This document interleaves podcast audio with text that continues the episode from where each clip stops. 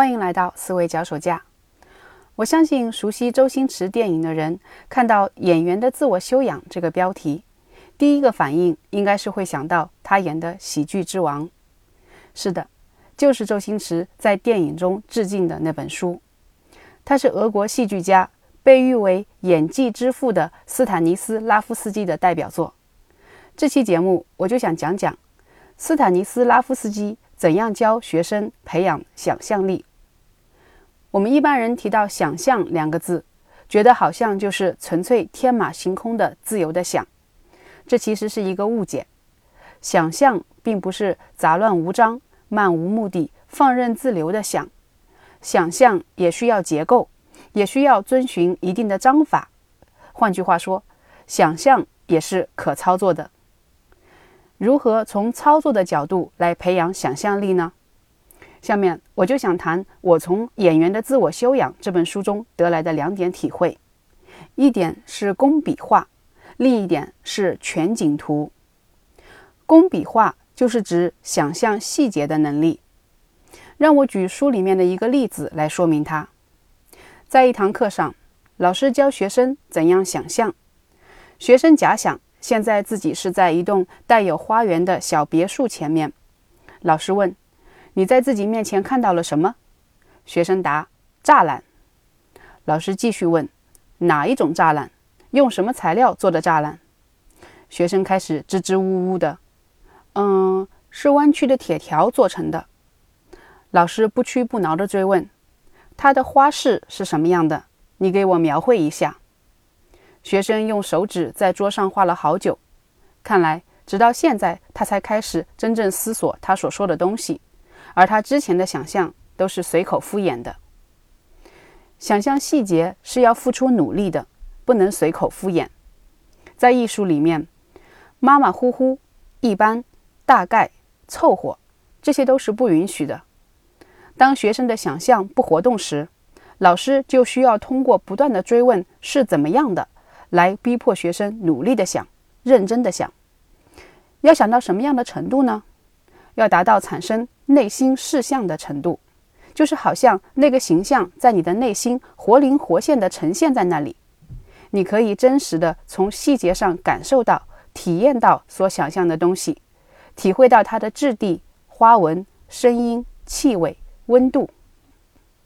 从表演的角度，斯坦尼斯拉夫斯基说：“抽象是艺术的死路。”从培养思维的角度，我说：“抽象是理解的死路。”要避免理解的空洞，我们也要努力去想象细节。举个例子来说，我的孩子一直都吵着要我给他养一个宠物。我问他：“你懂得什么叫养一个宠物吗？”他说：“懂。”然后我就追问他各种各样的细节。假设你要一个狗狗宠物，你每天都会去遛它吗？现在外面这么冷，你走出去连鼻涕都会冻住，还有这么大的雪，路也不好走。你也坚持每天出去遛吗？他开始有些犹豫了。你会为你的狗狗刷牙吗？它的嘴巴里有不好的气味怎么办？如果这个时候它又特别喜欢舔你、亲你，你怎么办？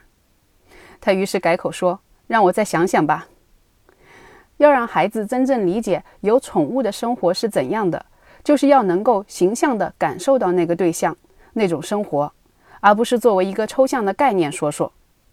随随便便抽象说出来的话，就是概念化的套话，轻飘飘的，没有什么分量。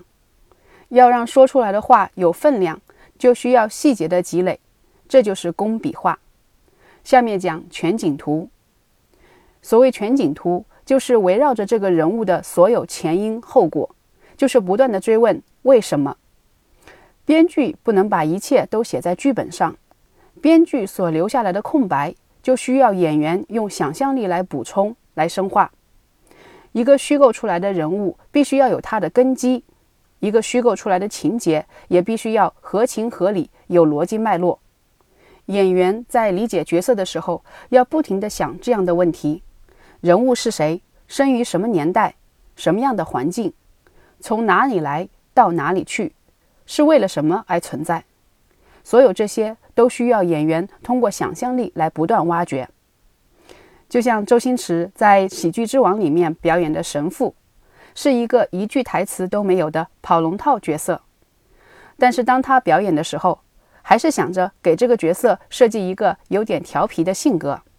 结果还没来得及表现自己的调皮性格，就被一枪打死了。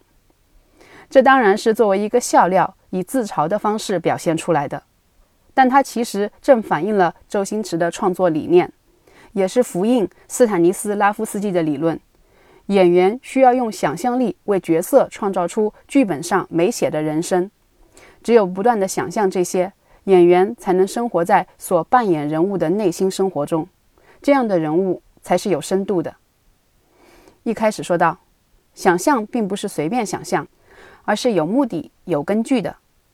上面所讲的两点，通过不断追问是怎么样的来描画细节，通过不断追问为什么来勾勒全景，其目的就是为了让这个人物的所作所为变得可以理解，让情感变得自然而然，让所有想象出来的元素跟演员的内心形成一个和谐的共振。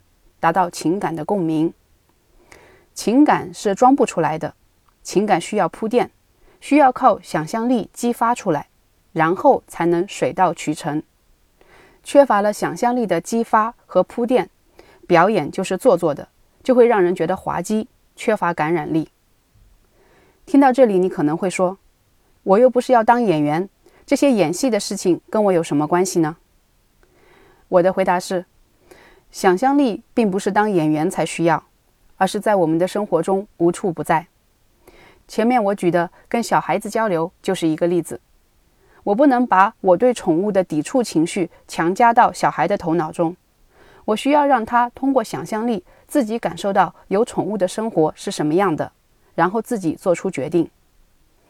再举个常见的例子，读者阅读文学作品，其实就是对故事中的人物再创作的过程。这跟演员在创作编剧给他的角色是一样的，演员的内心情感要被激起，读者的内心情感同样要被激起。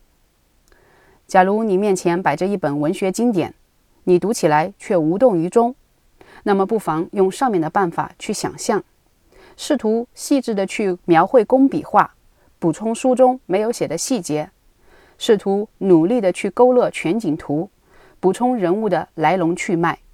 努力为自己的内在情感铺设出一条路，把它们引导出来，让阅读不再是无动于衷、马马虎虎、打发时间的阅读，而是可以真正让内心激动起来的阅读。这里是思维脚手架，我们下次再见。